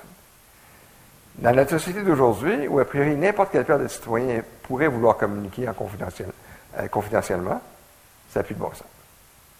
Donc, c'est un système qui est parfait euh, avec un petit nombre d'usagers. Ça a aussi été utilisé entre Che Guevara et Castro. Encore deux personnes. Mais, de nos jours, encore une fois, où n'importe quel paire de citoyens pourrait vouloir communiquer secrètement, ça ne va pas. Il faut trouver autre chose. Et c'est là qu'on en arrive au problème numéro 2. donc, j'ai terminé la question numéro Comment utiliser la clé si on en a une? Probablement qu'on utilise AES. Si on a assez de clé assez longue, on prend le masque jetable. On peut le faire autre chose si on veut. Mais la, question qui reste, c'est celle qui m'intéresse vraiment, c'est comment communiquer cette clé? Comment est-ce que Alice et Bob peuvent faire pour obtenir une clé secrète en commun, malgré l'espion qui aimerait bien apprendre, la clé? Et ça, ça nous amène à la question, euh, les deux questions qu'on avait tantôt. Celle-ci, j'ai dit ce que j'avais à dire. Euh, donc, parlons de comment faire pour obtenir la clé secrète, le problème d'établissement de la clé. Alors, l'établissement de la clé, euh, comment établir une clé secrète? Bien, il y a trois façons essentiellement. On peut avoir un tiers de confiance, c'est ce qui a été utilisé entre Khrushchev et Kennedy, le diplomate pas très intéressant d'un point de vue mathématique, j'en dis pas plus. On peut utiliser la sécurité calculatoire. C'est ce qu'on utilise beaucoup, beaucoup aujourd'hui. Et ça, ça veut dire, comme j'ai mentionné tantôt, un système qui fait que on va espérer, ah, je recommence, euh, que la sécurité va être basée sur notre euh, espoir que le temps, de calcul qui serait nécessaire pour l'espion serait déraisonnable. Je vais être plus précis dans un instant. Ou on peut utiliser la théorie quantique? Il euh, faut bien que le mot quantique apparaisse dans ma conférence. Hein. Euh, et j'en reviendrai là-dessus aussi. Mais commençons par parler de sécurité calculatoire. Alors, calculatoire, par définition, veut dire que ça ne pourra pas être parfait. Je rappelle, parfait veut dire que ça doit rester à une puissance de calcul illimitée de la part d'espion. Si la sécurité est seulement calculatoire, par définition, avec une puissance de calcul suffisante, on peut toujours le briser. On peut seulement espérer que le temps de calcul nécessaire pour briser soit beaucoup trop long pour être possible, être faisable, raisonnable. raisonnable. Donc, on oublie la possibilité d'avoir un système parfait, mais on s'en contente parce que c'est pratique. Alors, dans le monde de la sécurité calculatoire, euh, voici le problème. C'est un très, très joli problème mathématique. Euh, je vous énonce le problème, je ne vous dirai pas comment le résoudre. Par manque de temps, c'est pas si compliqué. Mais par manque de temps, je vais juste vous énoncer le problème, qui est très, très joli le problème. Vous avez Alice et Bob, nos deux personnes qui veulent communiquer, qui au départ n'ont aucune clé secrète en commun. Et ils voudraient établir une clé secrète pour fin de, une fois qu'ils auront la clé, ils pourront utiliser une méthode de cryptographie de leur choix. Mais leur but pour l'instant, c'est d'établir une clé secrète. Et ils ont à leur disposition un canal de communication, une voie de communication, ça peut être l'Internet. Donc, une voie de communication, ou le téléphone, ou ce que vous voulez, la radio, une voie de communication par laquelle ils peuvent s'échanger de l'information, des bits, seulement échanger des 0 et des 1. Cette voie de communication, on l'appelle public, canal public. Public voulant dire qu'il n'y a aucune protection contre l'espionnage. Et on lui demande d'être authentifié. Authentifié veut dire que lorsque Alice reçoit quelque chose, elle sait que ça vient de Bob et que ça n'a pas été modifié en transit et vice-versa. Parce que si on n'a pas d'authentification, il n'y a aucun espoir. Quel que soit le protocole entre Alice et Bob, quelqu'un pourra toujours se mettre au milieu, faire semblant à Alice que c'est Bob, à Bob que c'est Alice, et finir avec une clé secrète avec Alice et une autre clé secrète avec Bob. Donc, s'il n'y a aucune façon pour Alice et Bob de savoir qui parle à la bonne personne, on ne peut pas empêcher cette attaque de la personne qui se mettrait au milieu. On va prendre l'authentification comme une primitive, et ça, on a des façons cryptographiques de réaliser l'authentification, dont je ne vous parlerai pas davantage. Mais je vais le prendre comme primitive. Donc, on suppose que le canal entre Alice et Bob est authentifié. Et ils veulent obtenir cette clé S, S pour secret, la clé secrète qu'ils veulent obtenir.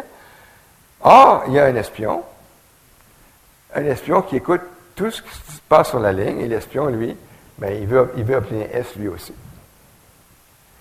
La chose importante à comprendre dans ce scénario, c'est que Alice et Bob n'ont aucun secret préalable. Sauf peut-être pour authentifier. Mais ils n'ont aucun secret préalable. Chacun va travailler dans son coin, communiquer avec l'autre, et tout ce qu'ils se disent devient connu de l'espion. Et pourtant, à la fin de la communication, Alice et Bob ont obtenu ce secret, une clé commune, et l'espion qui a tout écouté n'est pas capable. Alors, à première vue, si on n'a jamais vu ça, pour moi que la plupart d'entre vous, ont peut-être déjà vu ça, mais, quand on n'a jamais entendu parler de cette idée, ça semble être totalement de la magie noire. Oui, je répète, Alice et Bob n'ont aucun secret commun. Ils se parlent, quelqu'un écoute tout ce qu'ils se disent. À la fin, ils ont quelque chose en commun que celui qui a tout écouté ne, peut pas connaître, ne peut pas apprendre. C'est impensable, en fait, tant qu'on ne sait pas comment faire. Encore une fois, on ne peut pas espérer avoir une sécurité qui est, plus, que calculatoire. Avec un, temps de calcul suffisant, c'est toujours possible de retrouver la clé. Mais on peut espérer que le calcul prenne un, temps déraisonnable. Donc, sécurité calculatoire. Alors, c'est très, amusant de voir l'historique de ça. La plupart, la plupart des gens pensent que cette idée a été inventée par Diffie Hellman à Stanford en 1976, qui ont écrit un article absolument fondamental s'appelant New Directions in Cryptography. Suite à cet article, dans cet article, Diffie Hellman propose cette notion d'établissement de clés. Euh, il propose la notion de cryptographie les publics qui est un peu plus avancée. Il propose aussi la notion de signature numérique dont je ne parlerai pas. Et il donne une solution euh, potentielle au problème d'établissement de clés. Donc, dans le papier Diffie Hellman 76, il y a un protocole qui est proposé pour faire exactement ce que je viens de vous dire, qui est de la magie noire. Mais ils ne réussissent pas à faire les autres idées qu'ils avaient en tête, euh, en particulier la signature numérique, qui est très importante aujourd'hui. L'année suivante, Rivet, Shamir et Adelman, dont eux étaient à Stanford, RSA, ils étaient euh, à MIT. Et RSA invente le système RSA. Le système RSA, c'est le système qui est le plus utilisé sur Internet aujourd'hui pour soi-disant sécuriser les communications. Parce qu'eux réussissent à faire ce que des films n'avaient pas réussi, c'est-à-dire obtenir la signature numérique et l'écriture effective publique, en plus de l'établissement de la clé. Des détails techniques, je n'entre pas dans le détail, mais quand même papier extrêmement, influent. L'année suivante, McAleese propose une autre façon de faire l'écriture effective publique, une autre façon que celle de RSA, euh, mais McAleese propose une autre façon. L'Internet commence à se développer. On a besoin de sécurité sur Internet. Et c'est le système de Diffie-Hellman et de RSA qui sont utilisés, qui deviennent des standards. Les deux, chacun a son avantage, son inconvénient. Euh, Diffie-Hellman peut être utilisé dans ce qu'on appelle les courbes elliptiques, qui donnent un petit peu plus de sécurité. Quoi qu'il en soit, ce sont les systèmes qui ont gagné finalement la, qui ont gagné la faveur. C'est eux qu'on utilise aujourd'hui encore. Ça date des années 70. Aujourd'hui encore, on utilise ces deux systèmes-là pour toutes nos communications confidentielles sur Internet, pour générer la clé. Une fois la clé générée, on utilise probablement AES. Mais pour générer la clé, pour établir la clé, euh, ces systèmes sont encore utilisés aujourd'hui. Mecalis euh, n'a pas été utilisé, n'a pas, gagné euh, parce que ça demandait des clés plus longues, essentiellement. Ce n'était pas plus inefficace en temps de calcul, mais ça demandait des clés qui étaient plus longues. Et déjà à l'époque, on imaginait qu'un jour, on voudrait avoir des unités cryptographiques qu'on tiendrait dans la main. Euh, et là où Diffie-Hellman et RSA avaient besoin de clés de l'ordre de milliers de bits, Mecalis avait besoin de clés de l'ordre du million de bits. Fin des années 70, c'est évident que jamais on pourra tenir un million de bits dans sa main. Et, donc, c'est la raison principale pour laquelle les deux autres systèmes ont gagné. Et vous verrez dans quelques minutes pourquoi c'était euh, la plus mauvaise décision de l'histoire de, l'informatique. Ceci étant dit, aujourd'hui, il, y, a encore des raisons d'avoir des clés plus courtes, à cause de l'Internet des objets. Si on fait de la cryptographie dans, chaque vêtement qu'on porte, ben, un million de bits, ça commence à être pesant à euh, dans, chaque pièce de vêtement. Bien. Euh, mais en fait, ce n'est pas du tout Diffie qui a inventé ça, parce que deux ans plus tôt, il y avait Ralph Merkel à Berkeley. Berkeley, c'est la porte à côté de Stanford. Ralph Merkel, en 1974, a inventé en fait la notion de l'établissement de clés, proposé une façon de le faire et aussi proposé la notion de cryptographie publique sans proposer une façon de le faire.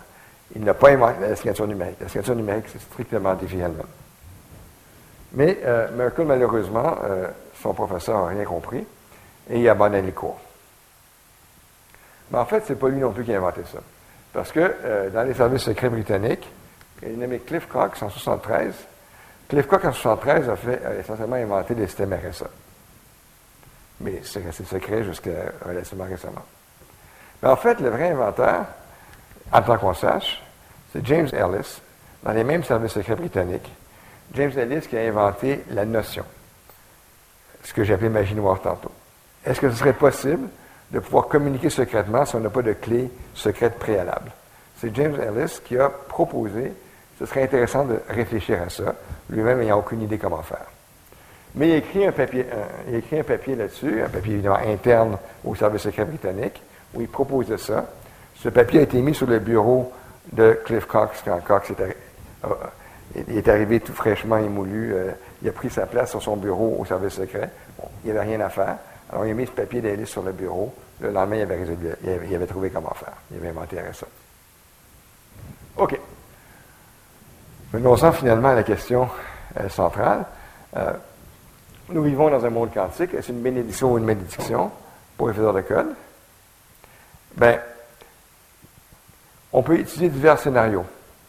Les faiseurs de code peuvent être classiques, voulant dire comme ils ont toujours été, utiliser seulement l'information classique, la théorie classique de l'information, les ordinateurs classiques, euh, les bâtons à la citale, comme vous voulez. Ça, c'est classique ou ils peuvent utiliser des technologies quantiques. Même façon, les briseurs de code peuvent être classiques ou quantiques, et les canaux de communication entre, les canaux de communication entre les correspondants légitimes, eux aussi peuvent être classiques ou quantiques.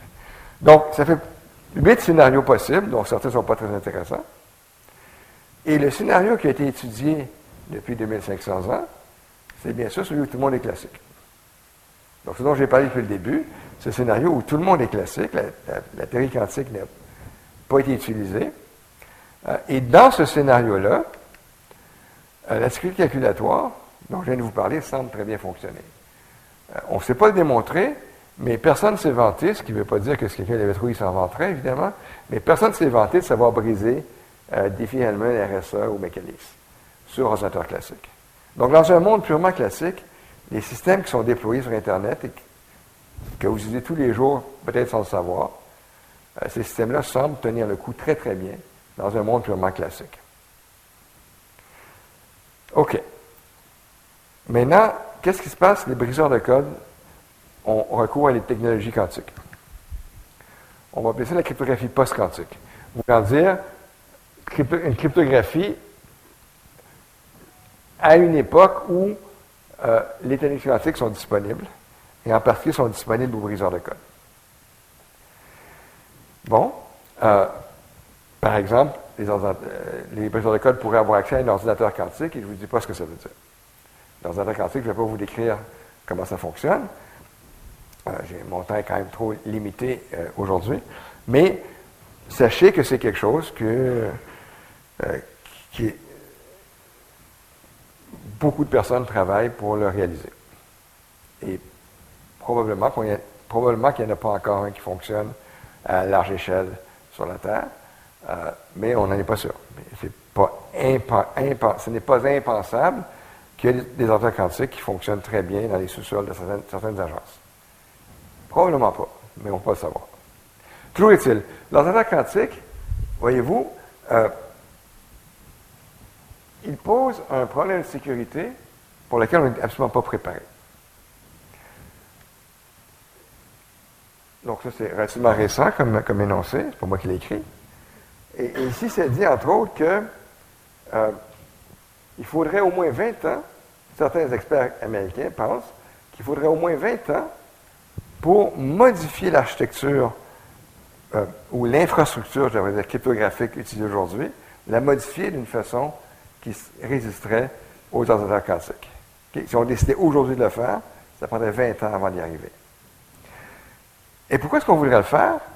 Parce que, voyez-vous, tous ces systèmes dont je viens de vous parler, si on avait, si on avait un, ordinateur quantique, il y a un algorithme qui est connu sous le nom de l'algorithme de Grover, inventé par Love Grover, qui détruit Merkle complètement. Pas, Merkle, mais qui détruit son protocole. Euh, Ensuite, il nommé Peter Shore. Il y a 30, Peter Shore, c'était en 94, il y a 35 ans, 25 ans? Oui, 25 ans. Euh, Peter Shore a découvert une façon essentiellement de briser RSA. Donc, si un, un quantique est disponible, on sait, on ne sait pas le construire, on espère. Pas encore, mais ça s'en vient. Mais on sait comment l'utiliser pour briser RSA complètement. Le même Peter Shaw a aussi trouvé comment briser, euh, excusez-moi, euh, Hellman et RSA. Peter Shaw a trouvé comment briser les deux. Euh, et Grover a brisé ça. Cox, puisqu'il a inventé RSA, s'est brisé aussi, évidemment. Bon, James Ellis, il ne s'est pas brisé parce qu'il n'a pas proposé de façon de faire. Euh, mais l'important de, ce que je vous dis en ce moment, c'est que tous les systèmes cryptographiques, toute l'infrastructure qui est présentement déployée sur Internet, sur laquelle vous comptez pour protéger vos informations, toute cette infrastructure est totalement vulnérable à l'attaque d'un ordinateur quantique qu'on espère qui n'est pas encore construit. Mais ça s'en vient. Euh, c'est plus grave que ça. Parce que la cryptographie utilisée telle est aujourd'hui n'offre aucune protection contre un espion éventuel qui prend en note toute l'information cryptée qui passe sur Internet. Cet espion éventuel, l'information est encryptée, il n'est pas capable de la déchiffrer. Mais il la prend en note quand même, au cas où. Et le jour où cet espion, qui a cette énorme banque de données de messages indéchiffrables sur ses disques, le jour où cet espion met la main aussi sur un ordinateur quantique, il peut sortir tous les messages chiffrés qu'il a gardés en réserve et tous les décoder un par un avec son ordinateur quantique. Dit autrement, tout ce que vous avez confié à l'Internet depuis l'aube de l'Internet, depuis que HTTPS existe, depuis qu'il y a un petit cadenas qui apparaît sur votre navigateur, tout ce que vous avez confié, que ce soit euh, une numéro de carte de crédit, ce qui est finalement pas très grave, euh, ou peut-être votre histoire médicale, ce qui est peut-être plus gênant, euh, mais aussi les banques, des, secrets commerciaux de toutes sortes. Tout ça, c'est un livre ouvert. Rétroactivement, lorsque l'ordinateur quantique devient disponible, tout ce qui a été confié à Internet depuis le début devient livre ouvert. Et on ne peut strictement rien faire pour corriger la situation. Parce que cette information est déjà dans les mains des espions éventuels. On ne peut pas leur enlever. Ils l'ont déjà pris en note.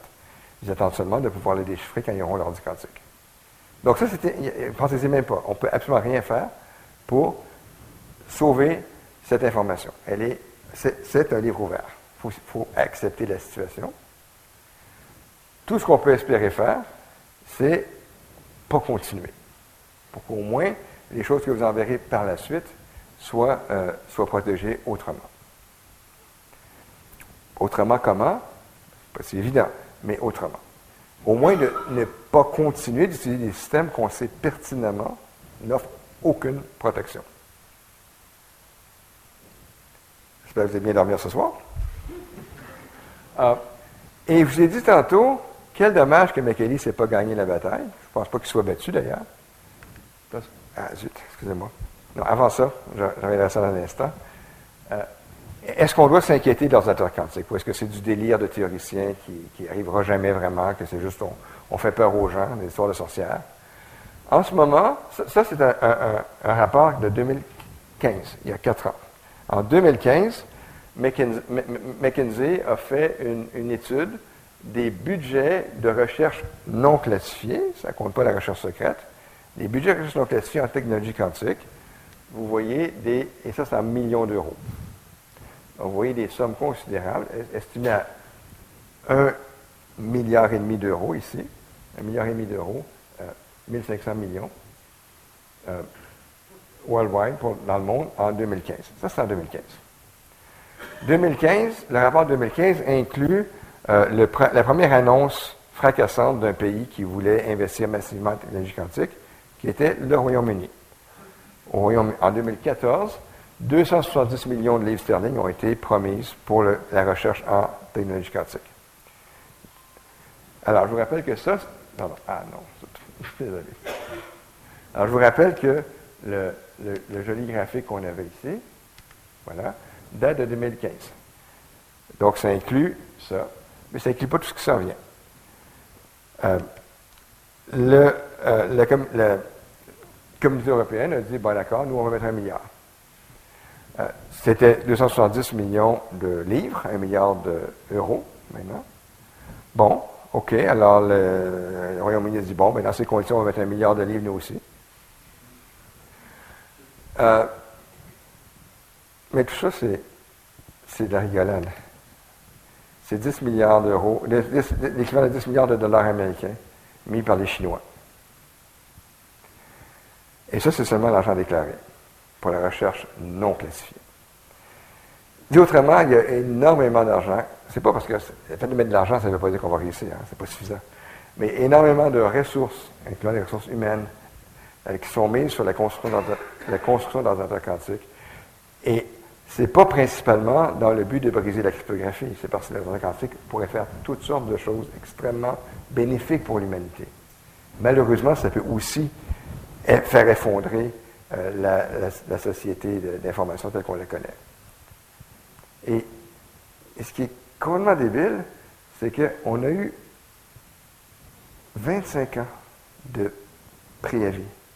Puis de choses a découvert en 1994 comment utiliser l'ordi quantique pour briser l'Internet. On avait 25 ans pour faire quelque chose. Euh, ça aurait pu être l'ordinateur quantique est d'abord, est d'abord construit pour faire d'autres choses, puis une fois que l'ordinateur quantique devient quelque chose de tout à fait naturel, que tout le monde en a, que Peter découvre comment, ah tiens, en passant, on peut s'en servir pour briser l'Internet. Ça aurait, été, catastrophique. Mais non, on a eu la chance. Peter Shaw il a trouvé comment faire des dizaines d'années avant que l'ordinateur quantique existe. Puis on n'a rien fait. Ou presque. C'est complètement. ça n'a aucun sens. Mais bon. c'est pas rien fait. On n'a pas strictement rien fait, mais quand même. OK. bon, Trump, ensuite, il a dit, bon, ben nous, on va, mettre un petit peu, on va mettre un petit peu nous aussi, là. Euh, c'est small change, mais quand même, aussi bien, aussi bien notre part aussi. OK. Euh, mais pourquoi c'est, comme j'ai dit que c'était tellement une mauvaise décision prise dans les années 70, McAleese, personne ne sait comment briser les cartes quantiques. À cette époque-là, on aurait pu prendre McAleese à la place et on ne serait pas dans le pétrin comme on est aujourd'hui. Mais bon, c'est pas ça qui est arrivé.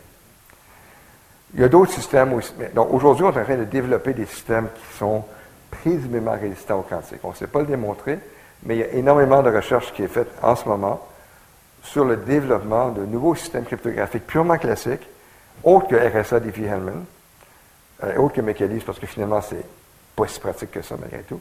Euh, et, plusieurs, il y, a, vraiment énormément de recherches qui est faite sur le développement de nouveaux systèmes cryptographiques qui, on espère, vont résister aux technologies quantiques. Euh, il y en a qui ont des très jolis noms comme euh, New Hope et Frodo. Euh, New Hope, bien sûr, qui est inspiré de Star Wars. et New Hope fonctionne dans ce qu'on appelle mathématiquement un anneau. Et Frodo s'est débarrassé de l'anneau. Bon, ah, on s'amuse comme on peut. Toujours est-il que oui, il y a de l'espoir, il y a de l'espoir pour le futur, mais que tout ce qui a été envoyé jusqu'à maintenant, c'est fini, c'est un livre ouvert. Ce sera un livre ouvert. À l'exception de deux mois, mais bon, il y a deux mois, il y a une expérience, Google a fait une expérience avec des systèmes post-quantiques. Donc, il y a deux mois pendant lesquels, euh, si vous aviez un navigateur Google Chrome qui parlait à un autre Google Chrome, la clé a été établie par un système post-quantique. Donc, vous avez deux mois, de, peut-être, peut-être dans votre vie, deux mois de, secret. Bon, bon. Euh, le temps avance. Euh, je vais bientôt conclure. Bientôt conclure. mais quand même, pour vous dire que jusqu'à maintenant, j'ai seulement permis aux briseurs de code d'être quantiques.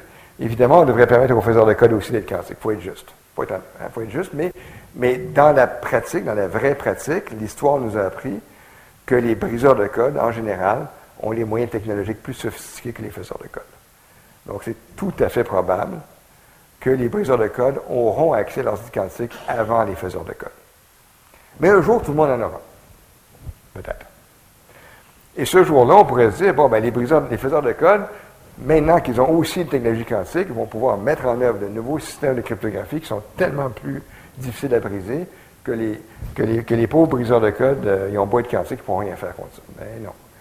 Malheureusement, il n'y a personne qui a trouvé quoi que ce soit de réellement intéressant qui permet d'utiliser l'ordi quantique pour faire un chiffrement plus difficile à déchiffrer que ce qu'on sait faire aujourd'hui avec l'ordi classique. D'autrement, l'ordinateur quantique, ça semble être fait sur mesure pour donner raison à Poe c'est-à-dire faire gagner la bataille aux briseurs de code. Je ne sais pas pourquoi, mais c'est comme ça. Donc, euh, quantique contre quantique, ça donne vraiment pas grand-chose. Moi, j'ai fait un petit quelque chose euh, purement théorique où y a un petit avantage au, quantique. J'ai réussi à, trouver un exemple où le faiseur de code était en quantique et ça ferait un petit peu mieux que s'il était classique. Mais c'est pas pratique. Aujourd'hui, à ma connaissance, il n'y a rien de réellement pratique qui a été découvert qui permettrait aux faiseurs de code en état quantique de faire mieux qu'ils font aujourd'hui. Donc, ça va plutôt mal. Et donc, on en arrive à la dernière partie, qui va être assez rapide, en fait. Qu'est-ce qui se passe si on permet aux canaux de communication d'être quantiques? En fait, si on fait ça, on peut permettre faiseurs de code de redevenir classiques. Ou presque. Et ça, c'est ce qu'on appelle la cryptographie quantique. Donc, je vais seulement vous dire ce que ça fait. Je ne vais pas expliquer comment ça fonctionne, mais l'idée de la cryptographie quantique, c'est que Alice et Bob, comme avant, ils ont des ordinateurs quantiques comme avant, mais plutôt que d'être reliés par un canal classique où on échange des bits, ils vont être reliés par un canal quantique où on échange de l'information quantique. Je n'entrerai pas dans le détail. Si vous connaissez un petit peu la notion de photon, de, lumière polarisée, ben, l'angle de polarisation de la lumière, c'est un exemple d'information quantique. Donc, ce n'est pas si exotique que ça. Mais ça peut être transmis sur Internet.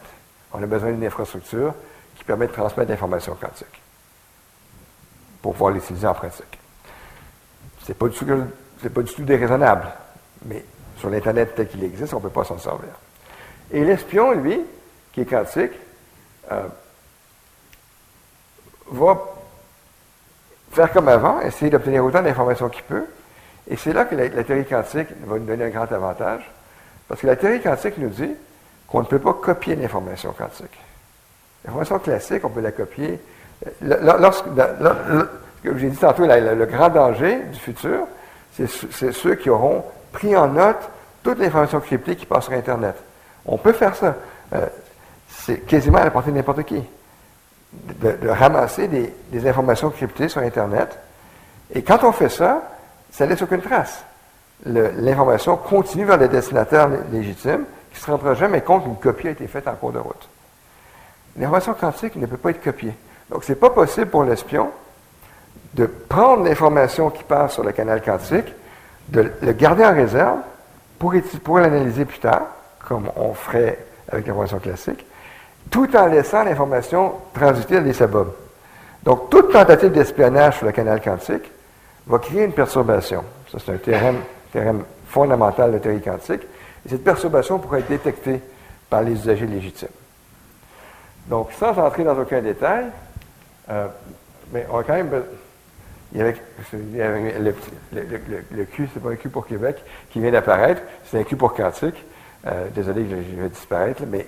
Euh, on peut voir quand même. Donc, et Bob ont les ordinateurs classiques, mais ils ont quand même besoin de pouvoir manipuler l'information quantique. Donc, une petite interface quantique. Un petit interface quantique est nécessaire pour générer l'information quantique et la, mesurer. Mais c'est vraiment extrêmement plus facile technologiquement que de réaliser l'ordinateur quantique. Donc, il y a besoin d'un petit peu de technologie quantique, mais pas tant que ça. Et à ce moment-là, donc c'est la cryptographie quantique. Si Alice envoie un message à Bob, c'est pas très lisible, mais envoie un message à Bob sous forme d'information quantique, ça, ça représente des photons polarisés. Je vais passer par-dessus les photons polarisés parce que le temps avance euh, un peu trop. Mais sachez que la, polarisation de photons, c'est quelque chose qui ne peut pas être mesuré avec précision et qui ne peut pas être copié non plus. Si j'ai un photon polarisé, que je ne connais pas sa polarisation, je ne peux pas faire des copies. La, physique quantique nous dit que ça, c'est impossible en principe. Donc, à cause de ça, là, je passe par-dessus. À cause de ça, si Alice envoie à Bob sous forme de photons polarisés ou d'informations quantiques en général, envoie quelque chose à Bob, mais qu'il y a un espion sur la ligne qui essaie d'intercepter le message pour en prendre connaissance, toute tentative par l'espion de mesurer le message d'Alice va créer une perturbation, qui fait que Bob ne reçoit pas ce qu'Alice avait envoyé. Et avec des protocoles bien pensés, cette, perturbation sera détectable. Donc, Alice et Bob vont être capables de savoir qu'il y a espion sur la ligne, ce qui fait qu'on a un canal qui offre une protection naturelle par la physique, une protection contre l'espionnage passif, rendant les détections, euh, on peut toujours détecter, détecter toute tentative d'espionnage. Et si on pousse un peu plus loin le raisonnement, on peut non seulement détecter l'espionnage, mais l'empêcher. Alors, au bout de la ligne, on obtient une confidentialité inconditionnelle, ou ce que j'avais appelé parfait précédemment, qui est démontrable, quelle que soit la technologie de l'absence de calcul. Donc, c'est exactement ce que j'avais appelé confidentialité parfaite. Et ça, c'est démontrable, selon les lois de la physique. Et là, on ne peut jamais démontrer que les lois de la physique sont correctes. Tout précisément que notre compréhension des lois de la physique est correcte. Donc, euh, on démontre ceci de façon mathématique rigoureuse, sous l'hypothèse qu'on a effectivement compris les lois de la physique. qu'on ne peut jamais s'en assurer. Toujours est-il que euh,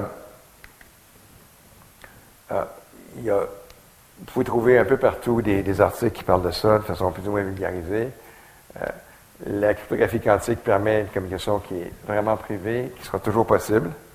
Dit autrement, bon, ça c'est le premier prototype que nous avons construit en 89, ça date de loin, mais ça c'était juste une preuve de concept sur une courte distance, fait par des amateurs du point de vue expérimental.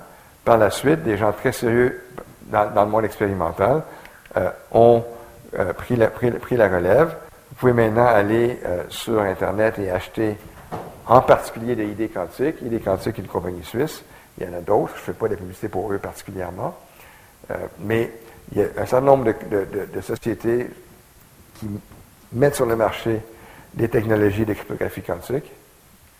dans le cas d'idées quantiques, il y a un système qui fonctionne à 100 gigabits par seconde, 100 milliards de bits par seconde. Donc, c'est assez bon pour faire du vidéo. Euh, en Chine, vous vous souvenez des 10 milliards d'investissements de la Chine?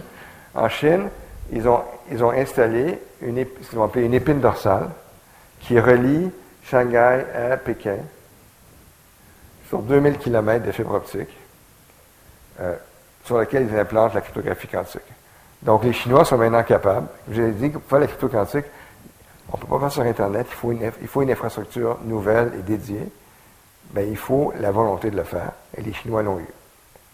Donc, aujourd'hui, en Chine, euh, vous avez la cryptographie quantique qui fonctionne euh, sur des longues distances. L'infrastructure a été mise en place avec deux nœuds intermédiaires à et à Jinan. Et dans chacun des quatre nœuds principaux, il y a des réseaux locaux de crypto quantique. Donc, une infrastructure longue distance et dans chaque ville, un petit réseau local qui permet, au bout de la ligne, qui permet à n'importe qui euh, à Pékin d'établir une clé secrète sécurisée par la crypto quantique avec n'importe qui à Shanghai.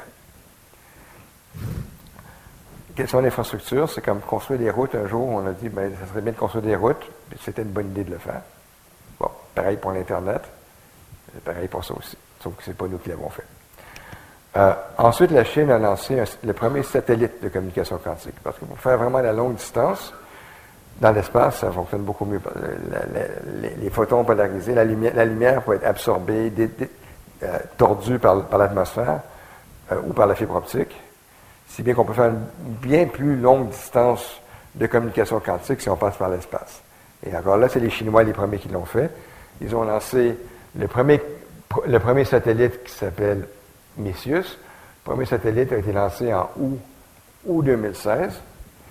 Euh, et l'année suivante, ils ont démontré leur capacité de relier, grâce à leur satellite, de relier Shanghai à Pékin, soit le relier par l'épine dorsale terrestre sur fibre optique, soit relier Shanghai à Pékin, voulant dire y a une clé secrète entre les deux, euh, en utilisant leur satellite, ou même beaucoup plus loin, au Lumichi, aussi en Chine, mais beaucoup plus loin. Mais en fait, les Chinois euh, sont du moins ceux-là, sont tout à fait intéressés à la coopération internationale. Ce n'est pas du travail secret du tout. Ils en font peut-être en plus, on ne sait pas. Mais ça, ce n'est pas du travail secret, c'est publié et tout. Et ils collaborent en particulier avec l'Autriche, euh, à Vienne. Donc, une, clé secrète a été établie par technologie quantique de cryptographie entre Pékin et Vienne. On parle de 6000 et quelques kilomètres de distance, euh, qui a permis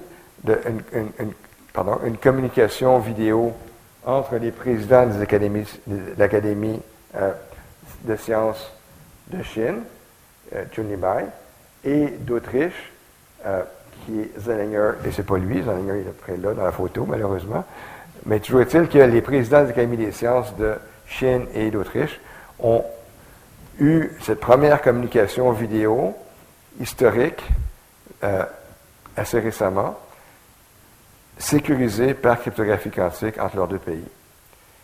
Euh, c'est la première utilisation à vraiment longue distance qui a été faite dans l'histoire. C'est assez amusant que la communication, la communication longue distance la plus secrète de l'histoire de l'humanité a été faite entourée de journalistes. Bon, mais c'est pas grave. Juste drôle. Voilà. Euh, et la, euh, la course à l'espace est lancée. On a maintenant des satellites qui sont lancés ou prévus par toutes sortes de pays. Euh, ici, vous avez le satellite chinois Messieurs dont j'ai parlé, qui reliait la Chine à l'Autriche, mais il y a aussi des, tentatives, des, preuves de concept de communication dans l'espace avec des avions et des ballons. Des satellites maintenant, il y a quelques-uns des satellites qui existent déjà. Euh, d'autres sont en cours de construction à différentes, orbites. Euh, L'Union européenne euh, il y a quelque chose qui était prévu par l'Union européenne depuis longtemps. Je pense que c'est celle-là. Je ne suis pas trop sûr. Mais aujourd'hui, le satellite chinois, c'est le seul qui fonctionne vraiment à, plein régime.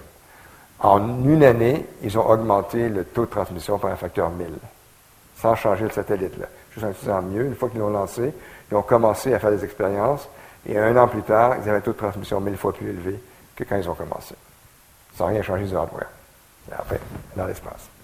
Voilà. Donc, il y a une course, euh, une course, une course à l'espace qui est lancée. Euh, euh, pour sécuriser les communications par cryptographie quantique via les satellites.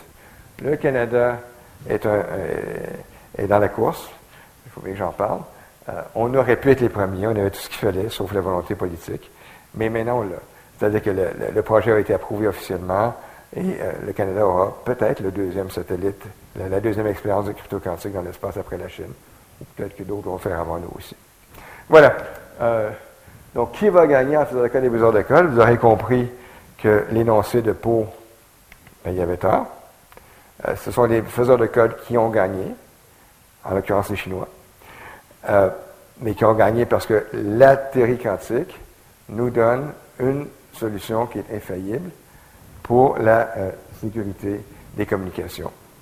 Donc, Pau avait tort. la conférence, j'aimerais bien qu'elle se termine ici, mais ce n'est pas vrai, parce qu'en en fait, c'est qu'on m'en faut. Euh, c'est faux pourquoi? Parce qu'il y a des gens qui, s'appellent eux-mêmes des quantum hackers euh, et qui, euh, en particulier, et, qui, utilisent le fait que la théorie est bien belle, mais quand on fait de façon expérimentale, c'est pas exactement pareil. et que, donc, en particulier ce, type, c'est-à-dire Makarov, Makarov a construit la parfaite mallette du quantum hacker avec laquelle il passe de ville en ville pour se brancher sur le système de crypto quantique et les briser un par un. J'exagère un petit peu, là, mais c'est très drôle de le voir passer la sécurité des aéroports avec ça, d'ailleurs. Ah ben, toujours est-il, euh, pour, devenir réellement sérieux, euh, la théorie de la cryptographie quantique est démontrée invulnérable, mais lorsqu'on veut la construire, euh, on ne fait pas exactement ce que la théorie dit. Et ce cher Makarov a beaucoup d'imagination pour trouver comment capitaliser sur les imperfections des implantations. Si bien que peut-être que vous avez raison finalement.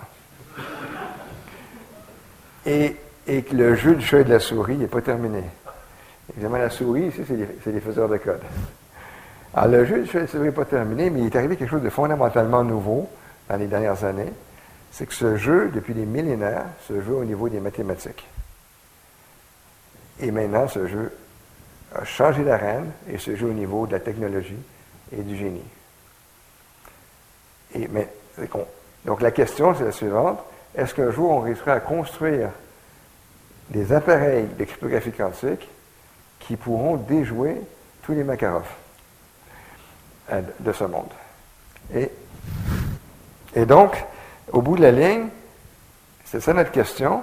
Est-ce que le fait que le monde soit quantique, c'est au bénéfice ou au détriment des faiseurs de code. Si les faiseurs de code continuent d'être classiques, c'est à leur détriment probablement, bien qu'il y ait des systèmes post-quantiques qui pourraient exister. Si on permet aux, faiseurs de code d'utiliser les canaux quantiques, c'est au bénéfice des faiseurs de code, mais il faut qu'ils le fassent correctement, et ce n'est pas évident, et c'est peut-être même pas possible de le faire suffisamment correctement pour se prémunir contre tout Makarov possible. Donc, la réponse, ben, malheureusement, c'est que je ne sais pas. Les élus ont tenu en haleine si longtemps pour en finir là, mais ben, c'est la vérité. Euh, il me reste à vous inviter demain euh, à ma deuxième conférence euh, de la Chaire du Québec, où je vais parler de choses complètement différentes. Je vais vous expliquer que Einstein a été traîné dans la poussière, dans la boue, injustement, d'après moi. Euh, et que finalement, il avait parfaitement raison en 1935. Si vous savez de quoi je parle, sinon vous l'apprendrez demain si vous venez. OK. Alors, merci. Euh, il est probablement un peu tard pour des questions, mais je vais vous laisser là-dessus.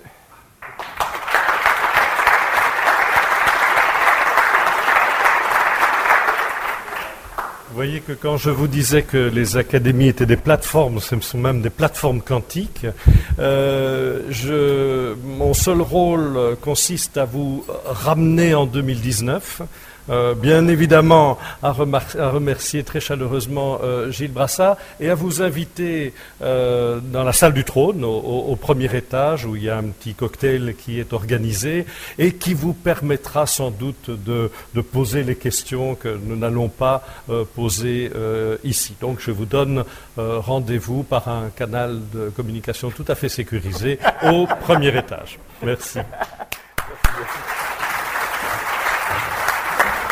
Les sciences. Les sciences. La connaissance. La connaissance. La connaissance. L'histoire. La nature. La nature. La La médecine. médecine. La médecine. L'éthique. L'éthique. La psychologie. Les arts. Collège Belgique. Collège Belgique. Collège Belgique. Lieu de savoir.